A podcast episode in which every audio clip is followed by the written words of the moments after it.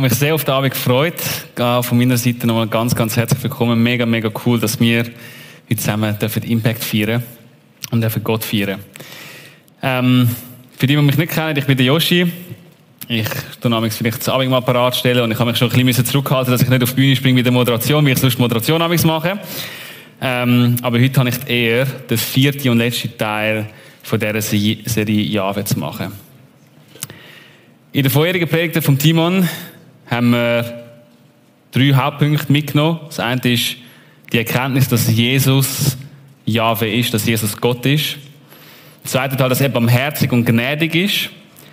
Und letzte Woche haben wir gehabt, er ist geduldig und langsam zum Zorn.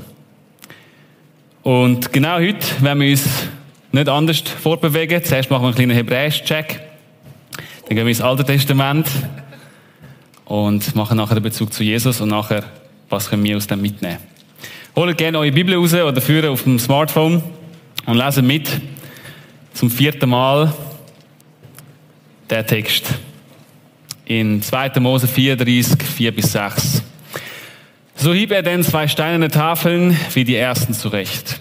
Und Mose stand früh am Morgen auf und stieg auf den Berg Sinai wie ihm der Herr geboten hatte, und nahm die zwei steinernen Tafeln in seine Hand. Da stieg der Herr in der Wolke herab, und er trat dort neben ihn und rief den Namen des Herrn aus. Und der Herr ging vor seinem Angesicht vorüber und rief, Jahwe, Jahwe, Gott, barmherzig und gnädig, langsam zum Zorn und reich an Gnade und Treue. Ich habe es auf Englisch nochmal angeschrieben, wie es so unfassbar schön tönt abounding in love and faithfulness. Wow. Doch warum reden wir jetzt überhaupt über das? Gott ist Liebe, so steht es im 1. Johannes 4,16. So einfach ist das doch. Oder? Love is love. Das Motto für unsere Gesellschaft perfekt passend zum Gott von der Bibel. Ich habe Liebe als lang abgenutzten Begriff für mich empfunden. Ich bin sehr dankbar, ich bin christlich aufgewachsen, aber ich habe seit eigentlich schon Tag eins gehört, Gott liebt dich, Gott liebt dich, Gott liebt dich, Gott liebt dich. Und irgendwann ist das in deinen Ohren wie, wenn ein Hund, äh, wenn einem Hund seinen Namen sagst, sehr oft, dann lässt er irgendwann auch nicht mehr. Und genau so habe ich mich auch gefühlt. Und für dich geht es dir gleich.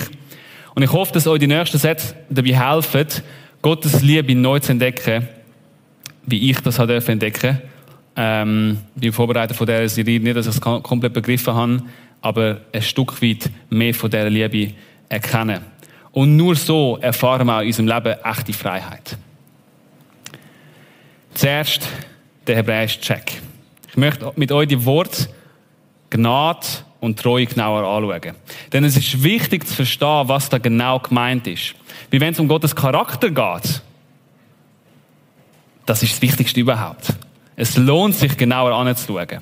Denn unser Verständnis von Gottes Charakter prägt unsere Beziehung mit ihm sehr, sehr stark.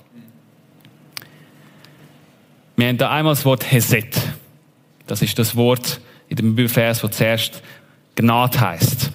Aber wie so oft ist es im Hebräischen viel, viel tiefer und umfangreicher als das deutsche Wort. Gnade oder Liebe. Es hat Facetten von unerschütterlicher Liebe. Es heißt Bundestreue sogar. Stellt euch mal vor, ein Wort, wo Bundestreue heißt in der Charaktereigenschaft von Gott. Es wird aber beschrieben als völlig unverdiente Freundlichkeit und Großzügigkeit. Hey, seht, ist es nicht, nicht nur ein Gefühl, sondern es ist eine Handlung. Das ist der große Unterschied zu der Liebe, die wir oft kennen, wo sehr stark auf Emotionen beruht. In der Bibel kommt das Wort über 250 Mal vor, in den Psalmen allein 126 Mal. Das zweite Wort, wo dort jetzt in der Schlacht mit Treue übersetzt worden ist, das heißt wörtlich übersetzt Wahrheit. Eigentlich nicht treu, aber es ist eine Facette von dem. Was es auch kann heißen, ist Amen. Amen sagen wir, um die Wahrheit in der Aussage zu bestätigen. Vielleicht, wenn ich hoffentlich etwas Wahres sage, dann sagen dir alle Amen. Das wird in der einen Church oft gemacht. Und oder wenn wir das Gebet beendet haben. Das Wort kann aber auch übersetzt werden mit glaubwürdig. Und es vermittelt den Gedanken von Verlässlichkeit. Gott sagt da, ich bin treu, selbst wenn alle anderen dich verlöhnt.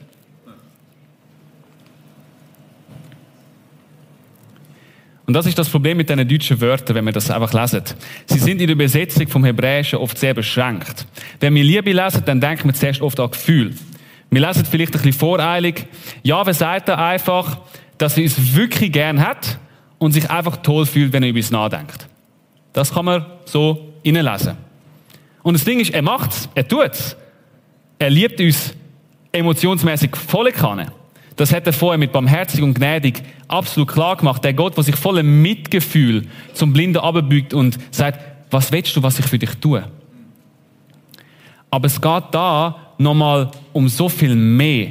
Erinnert ihr euch ja jetzt den Begriff von der Bundestreue vorher? Es fällt uns schwer, Heset, eben Bundestreue und Emet, all diese Wörter, richtig können nachzuvollziehen, wenn wir nicht wissen, was es mit der Bund in der Bibel auf sich hat. Und zudem kommen wir zum Alten Testament. Bund ist ein Wort, das wir heute relativ selten nutzen. Vielleicht noch im ehesten im Kontext von der Ehe. In der Ehe geht es um Beziehung. Der Ehebund ist ein Versprechen von Liebe und von Treue, sowie aber auch ein verbindlicher Vertrag, wo man schließt. Wenn das Versprechen gebrochen wird, dann hat das Konsequenzen. Im Nahen Osten, im Raum von Israel, Mesopotamien, vor 3000 Jahren, ist ein Bund ebenfalls ein Versprechen gewesen. Es hat ebenso auf Beziehung beruht. Zwei oder mehr Personen haben das Versprechen abgeleitet, mit klar definierten Segnungen oder Vorteilen, sowie auch Konsequenzen, falls der Bund gebrochen werden Und wenn du in die Bibel schaust, dann merkst du schnell, Gott ist ein Gott der Bund. Er macht einige davon. Und einen werden wir uns genauer anschauen, und zwar mit dem mit Abraham. Und Gott geht zu Abraham und sagt ihm, ich mache das Versprechen. Und er sagt, ich will dich zu einem großen Volk machen und dich segnen und deinen Namen groß machen. Und du sollst ein Segen sein. Ich will segnen, die dich segnen und verfluchen, die dich verfluchen. Und in dir sollen gesegnet werden alle Geschlechter oder alle Völker auf der Welt. Merkt ihr, wie oft Gott da sagt, ich will? Es tönt ein bisschen so, wie wenn ich, wo ich vor zwei Jahren gesagt habe, ja, ich will. Ein bisschen in die Richtung könnt ihr euch das vorstellen. Es entsteht also ein Bund. Und der erste Teil ist ein Segen für Abraham. Das sehen wir im ersten Satz. Zweite sehen die dann den Segen für alle Nationen, alle Völker. Und der Segen wird vollendet in Jesus. Er wird aus der Linie von Abraham geboren und das Versprechen vom Segen für die ganze Welt wird in Jesus vollendet. Aber nachher noch mehr dazu. Zurück zu der Schließung vom Bund. Und zwar könnt ihr mal ausschlagen, wenn ihr Bibel dabei habt oder auf dem Smartphone 1. Mose 15. Zwei, drei Kapitel weiter. Und vielleicht habt ihr schon mal darüber gelesen und denkt, mm, schnell weg da. Ich glaube, ich gehöre lieber woanders an. Ein Neues Testament, Paulus oder irgendeine, irgendeine leichtere Kost. Aber nur nicht das. Aber, wie es oft so mit dieser Geschichte ist, der Teil ist unfassbar faszinierend. Und wir müssen ihn im Detail anschauen. Und zwar beauftragt äh, Gott Abraham, ihm fünf Tiere zu bringen. Eine Kuh, ein Geiss, ein Widder und zwei Tauben. Und die sollten bis auf die zwei Tauben zerteilen, in der Mitte, und die Tierhälfte dann gegenüberlegen. Also da eine Seite, da eine Seite. Da geht es offensichtlich nicht um ein Netz Picknick, wo Gott und Abraham gemütliche Menge Fleisch essen, sondern im Nahen Osten ist das bei Bundesschluss gemacht worden. So wie wir heute einfach den Kugelschreiber rausholen und ein Blatt Papier unterzeichnen, das ist etwa das. Einfach ein bisschen aufwendiger. Und Abraham weiß genau, was diese Situation darstellt. Nicht so wie wir, wo absolut keinen Plan haben, er weiß genau, was Gott da machen will.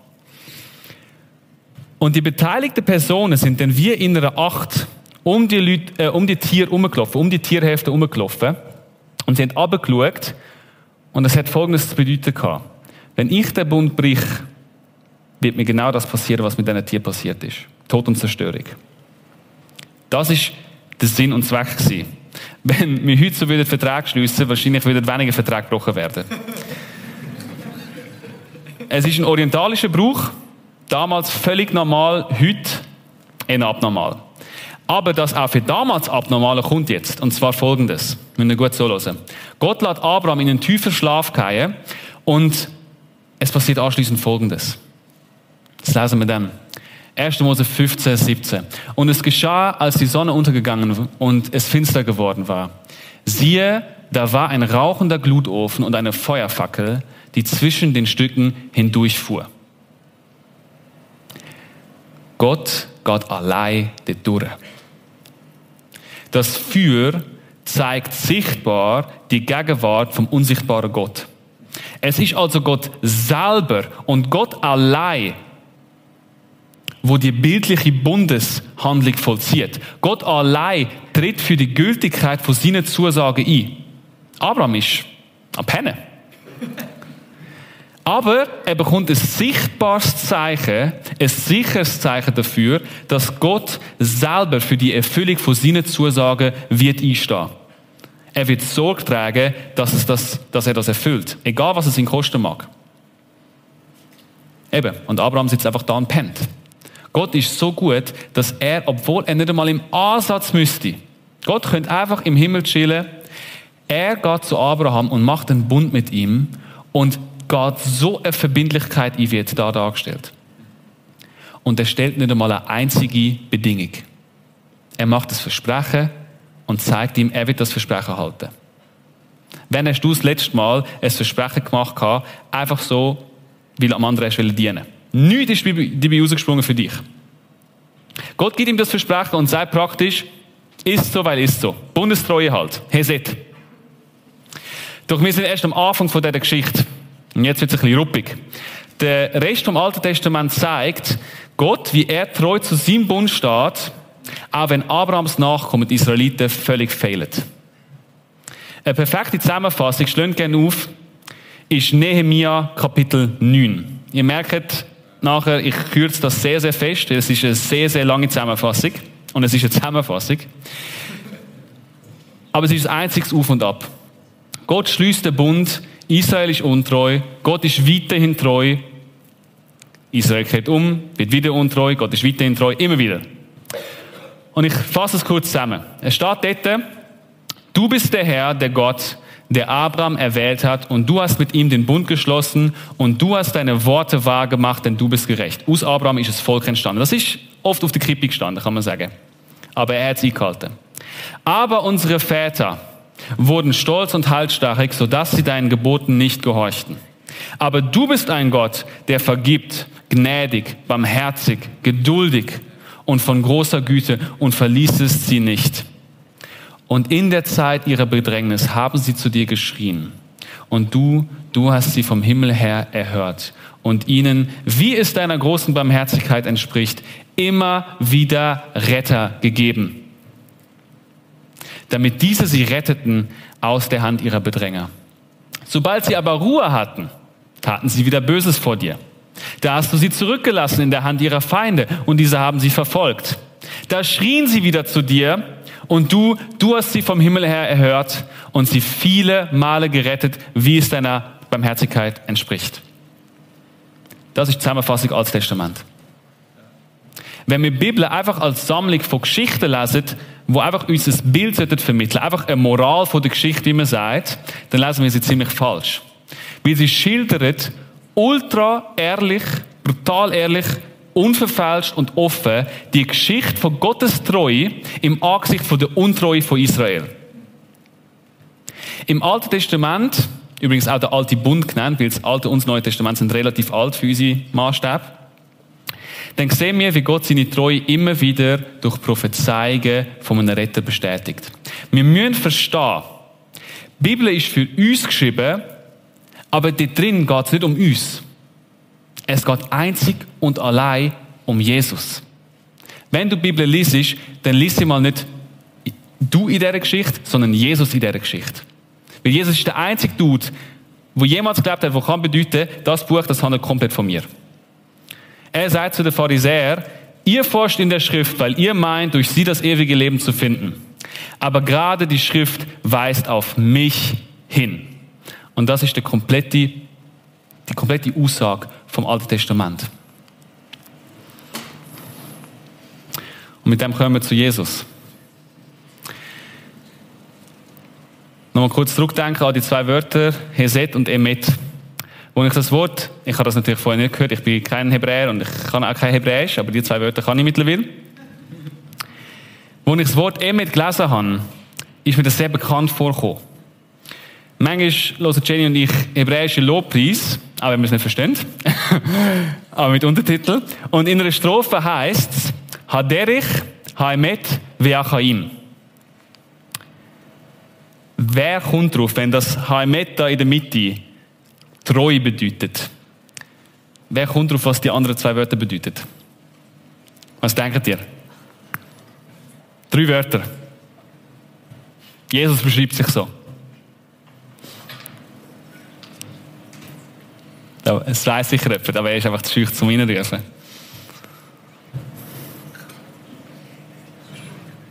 Manu, komm, sechs. Ich wette, jetzt sind es mindestens zehn Personen nachher so, ah, ich hätte es gewusst. Haderich heisst der Weg. Amen. Haimet heisst die Wahrheit. Und ihm heisst das Leben. Jesus beschreibt sich mit dem gleichen Wort wie Gott damals im Alten Testament. Er sagt, ich bin Emet, ich bin die Wahrheit. Er benutzt die gleichen Worte, um zu zeigen, wer er ist. Er ist Jahwe. Weil niemand sonst ist die Wahrheit. Niemand sonst hat den Anspruch, niemand sonst hat den Anspruch in der History of Humankind jemals an sich selber gestellt, dass er der Weg, die Wahrheit und das Leben ist. Aber jetzt kommt der Tag, wo Jahwe der Weg, die Wahrheit und das Leben am Kreuz hängt.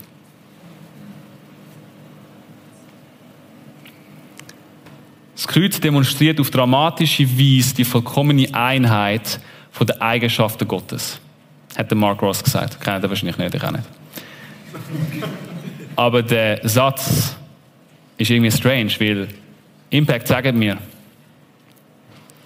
was hat das mit Liebe, was hat das mit Treue in irgendeiner Form zu tun, wenn jemand dort so hängt und verstickt? Haben ihr das schon mal überlegt? Das heißt immer, das Kreuz ist Symbol von der Liebe von Gott. Warum? Gott verreckt an dem Kreuz. Und nachher bekommt er noch eine Lanze reingestoßen über. Ist schon tot, weil er verstickt ist.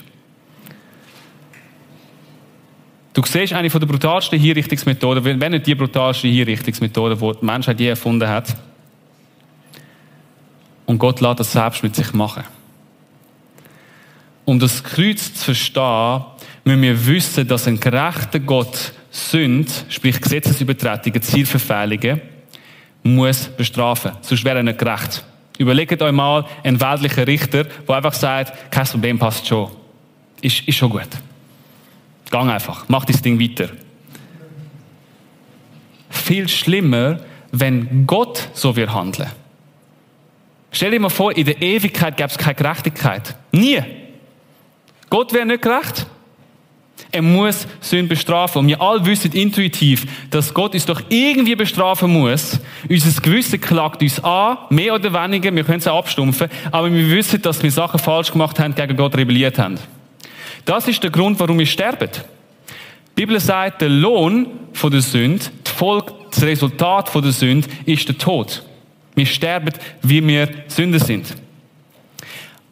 Aber Gott ist doch voller Liebe und Erbarmen und Treue, oder? Er ist doch voller, wie er sagt, er ist reich an Heset und Emet, reich an Gnade und Treue. Und das ist das Rätsel, wo jeder Mensch auf dieser Welt irgendwie versucht zu lösen. Jede Religion versucht es auf ihre Art von der Selbstverbesserung. Irgendwie bessere Menschen sein, irgendwie einfach mit den guten Taten die schlechten Taten wieder irgendwie besser machen. Verkrampft. Es geht doch irgendwie, Gott, du nimmst mich dann bitte hoffentlich schon an. Geht mal mit den Leuten auf der Straße reden. Fragen sie mal. Denkst du, du bist ein guter Mensch?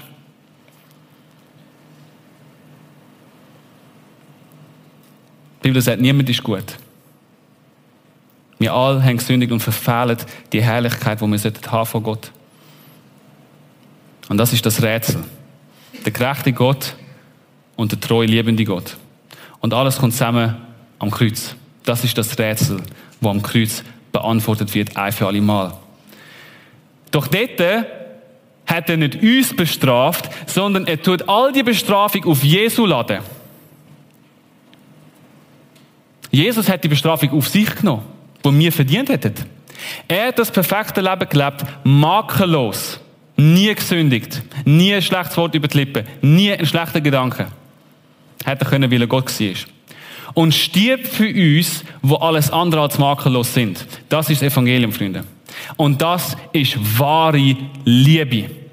Das ist nicht die billige Liebe von der Langstrasse. Das ist nicht die Liebe von Eltern zu einem Kind, nicht einmal. Nicht einmal die Liebe in einer Ehe. Das ist göttliche Liebe. Die geht darüber hinaus. Weil ich nicht für jemanden stirb, wo meine Frau ist, die ich liebe, sondern die Bibel sagt, Gott hingegen beweist uns seine Liebe dadurch, dass Christus für uns starb, als wir noch Sünder waren. Gott stirbt für seine Feinde. Seine Liebe ist zutiefst treu. Mit seinem Tod am Kreuz erfüllt er sämtliche Prophetien aus dem Alten Testament. Mit denen ein Retter verheißen wurde ist. Er hat nicht einfach gesagt, ihr habt es jetzt so dermaßen versaut, jetzt komme ich nicht mehr zu euch. Die Prophetien könnt ihr euch abschminken, ist mir egal. Ich bleibe da oben, mache ihr, was ihr wollt. Er hat immer gewusst, wie gut wir in dem sind, zu sündigen. Aber Gott sei Dank liegt der Grund für seine Treue, für seine Liebe nicht in unserem Gutsein, sondern in ihm, in seiner Persönlichkeit. Das müssen wir verstehen. Jesus steht vor Gericht, vor Pilatus, so wie wir sollten vor Pilatus stehen, sprich vor Gott. Aber Jesus steht da und er tauscht das Urteil. Verurteilung für ihn, Freispruch für uns. Ist es schon mal aufgefallen? Vielleicht haben Sie die Geschichte noch nie gelesen mit Abraham, da wo ich vorher gelesen habe. Aber Jesus hängt zwischen zwei bald Toten. Ziemlich tot wenige Überlebenschance und sie sind schlussendlich gestorben. Jesus hängt zwischen zwei Toten, so wie Gott durch die toten Tiere durchgegangen ist, um seine Treue zu bezeugen. Um, um seine Treue zu bezeugen, hängt er 2000 Jahre später, nach der Story mit dem Tier, hängt er wieder zwischen zwei Toten, um die gleiche Treue nochmals zu beweisen, ein für alle Mal. Das ist das, für was es eigentlich war.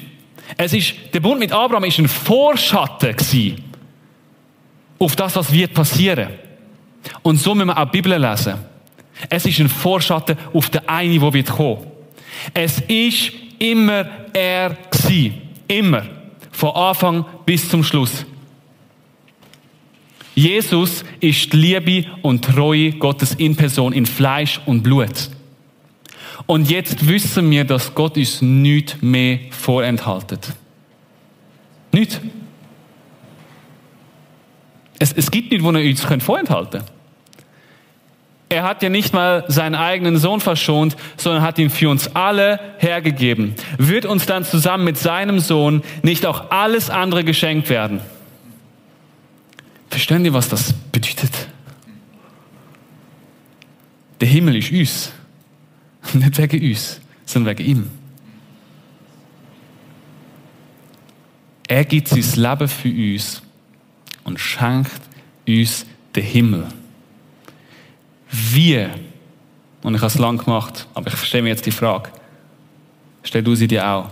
Wie können wir jetzt noch an seiner Gnade, an seiner Treue, an seiner Liebe für uns zweifeln? Er hat alles gegeben. Und jetzt, was ist unsere Reaktion auf so etwas? Wie, wir, wie, wie gehen wir mit dem um? Und ich finde es mega cool, ich lese gerade die kleinen Propheten, müssen wir wirklich mal einen Blick drin werfen. So Joel und Micha und so, die, die oftmals auf der Seite gelassen werden. Und in Micha Kapitel 6, schlönt es gerne auf, ist eine ähnliche Situation wie jetzt da bei uns. Gott leitet dem Volk nämlich alles vor, was er für sie da hat, wie er treu war, obwohl sie nicht treu sind, wie er, sich, wie er sie durchgetragen hat und immer wieder errettet hat. Und ähnlich wie ich euch jetzt gerade aufgezeigt habe, wie unfassbar treu Gott wirklich ist und was seine Liebe für uns bedeutet. Aber, und ich hoffe, die Reaktion sieht anders aus, das Volk antwortet fast schon zynisch mit rhetorischen Fragen. Sprich, sollen wir die jetzt Tieropfer bringen? Oder sollen wir unsere Erstgeborenen hier irgendwie opfern? Wobei Gott ganz klar gemacht hat, dass er Menschenopfer hasst im Vergleich zu den perversen Göttern von allen anderen Religionen und Völkern rundum. Aber heute fragen viele Menschen auch so, sollte ich denn noch mehr beten? Sollte ich jetzt zweimal am Sonntag in die Kirche, in Morgen und am Abend Gottesdienst? Sollte ich mehr spenden?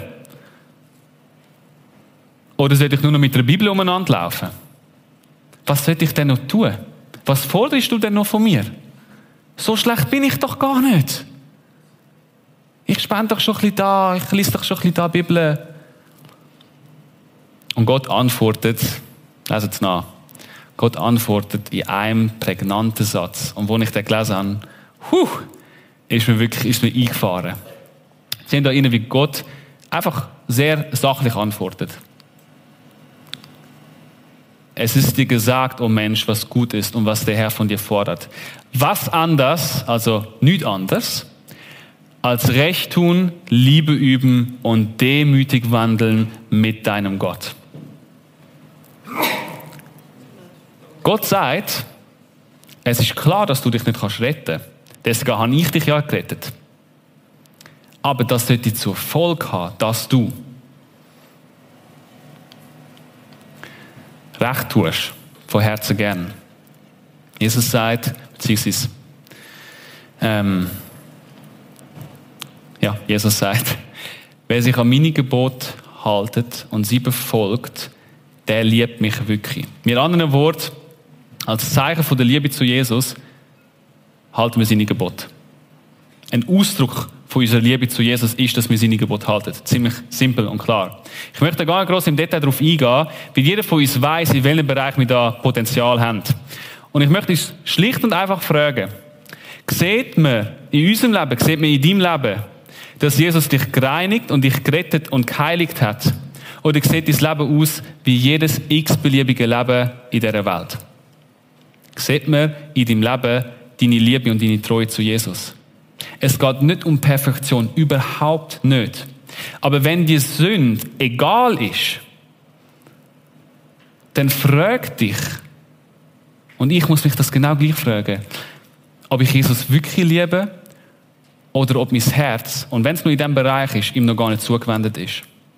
Oder auf der anderen Seite, tust du nur gut, um zu zeigen, was für ein toller Christ du bist.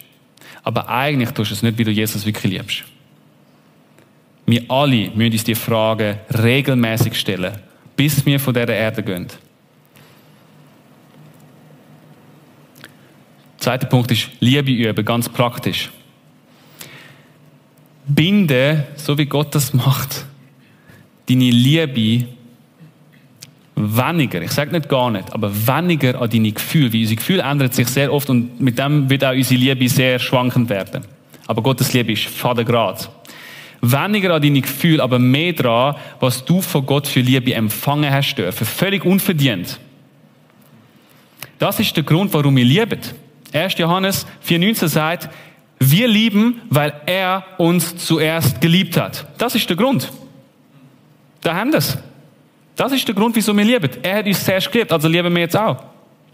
Zeigt deine Liebe nicht so sehr in schönen Worten, sondern mehr in Taten. Aber mit dem werde ich euch nicht einfach stehen lassen, weil das ist ziemlich heavy. Und so einfach und schön gesagt.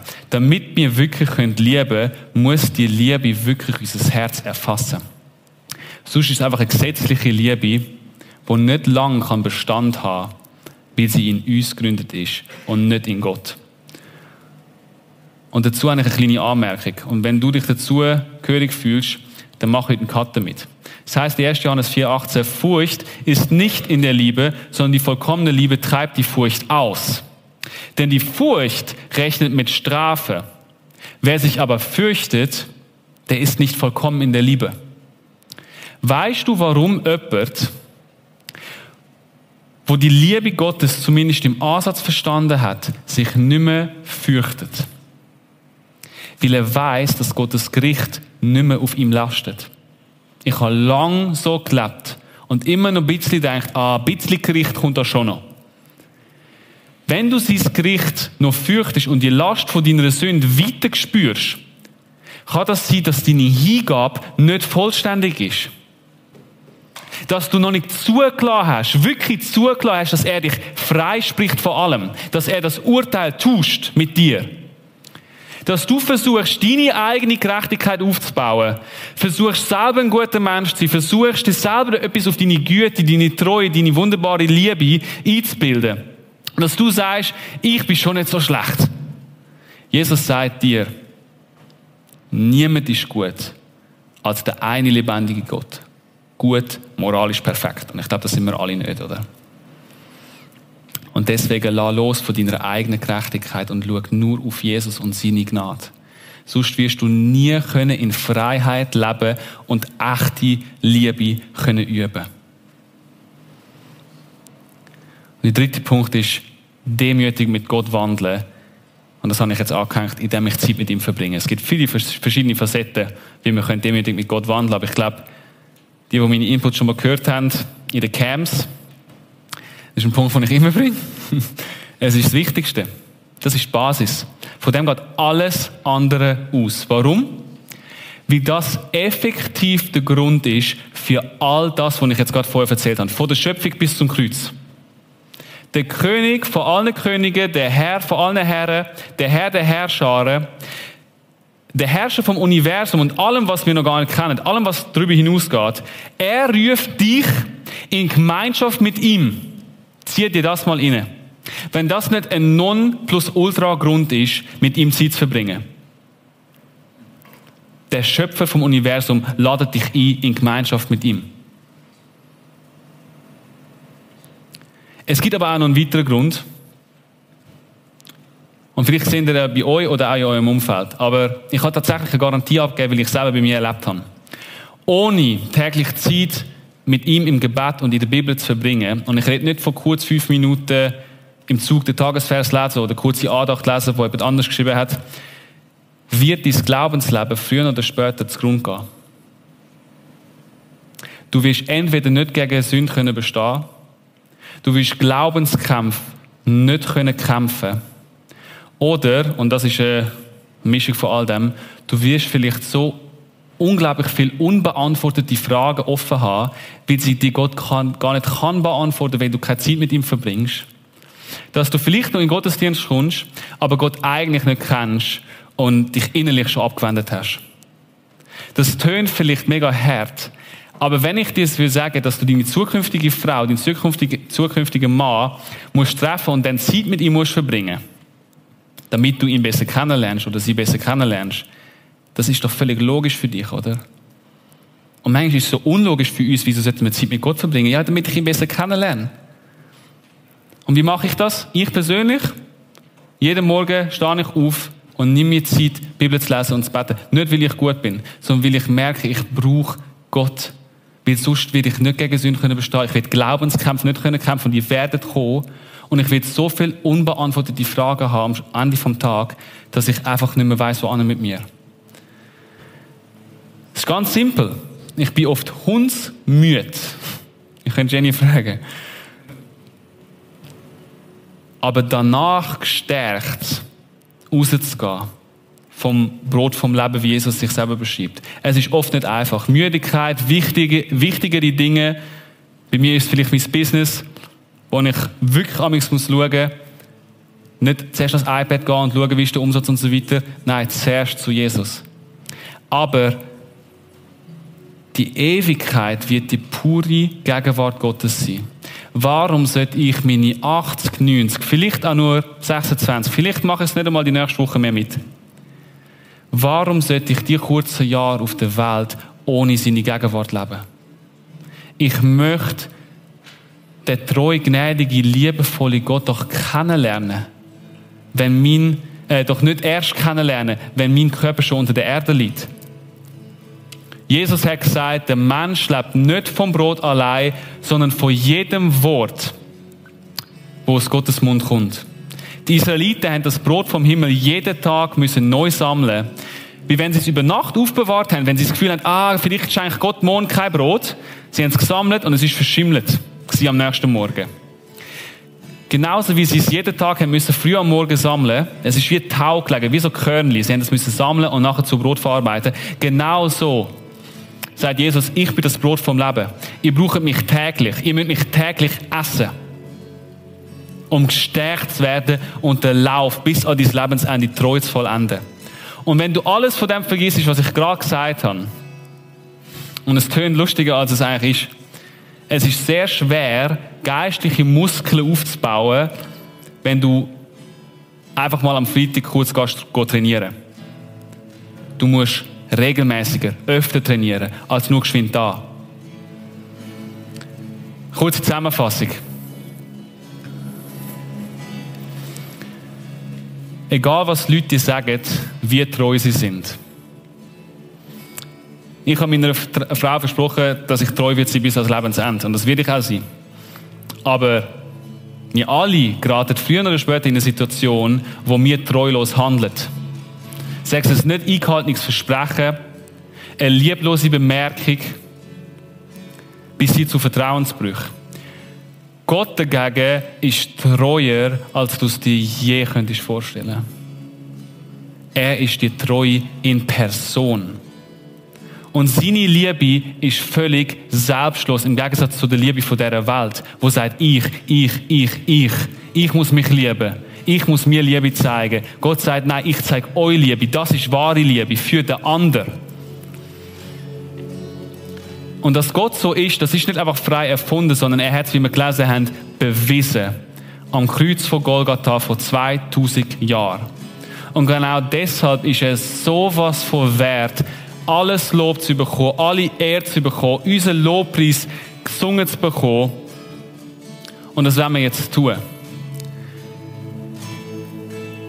Wir haben das Abendmahl, wo wir dürfen nehmen, wo wir uns an das erinnern, was Jesus für uns getan hat. Er ist nicht einfach da angekommen und hat gesagt, ja, ihr habt es eigentlich schon ziemlich schlecht auf dieser Erde, ich glaube, ich ziehe es mal wieder. Er hat gesagt, ich stirb für euch. Das ist der Beweis von seiner Liebe. Ich habe lange gefragt, Gott, schenk mir einen Beweis, dass du mich liebst. Ich weiß noch genau die Gedanken in meinem Kopf. Schenk mir einen Beweis, dass du mich liebst. Ich bin zwar in einer perfekten Familie aufgewachsen, habe alles gehabt, aber ich habe immer noch nicht geglaubt, dass er mich liebt. Und er hat gesagt, schau doch mal da rein, schau doch mal in die Bibel. Da steht, ich liebe dich und ich habe es bewiesen am Kreuz. Das Zweite ist, wir haben Gebet ich komme auch noch dazu. Ich freue mich mega, wenn ich für dich beten darf. Wenn das ein Abend ist, wo du darfst frei werden von irgendetwas, was, was ich gerade genannt habe oder etwas anderes, was dir gerade in den Sinn gekommen ist. Wir, Leute, wir wollen, wie wir es am Anfang gesungen haben, wir wollen in die Freiheit vom Geist Gottes kommen. Und in die Freiheit werden wir nur kommen, wenn wir zumindest im Ansatz begreifen, wie liebevoll und wie treu Gott wirklich ist.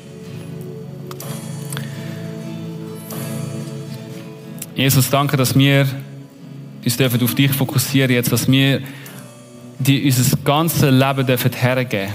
Dass es nichts gibt, wo du uns vorenthalten hast und dass es auch nichts gibt, wo wir dir vorenthalten können. Du siehst eh alles. Aber Herr, bitte ruhm du unsere Herzen auf.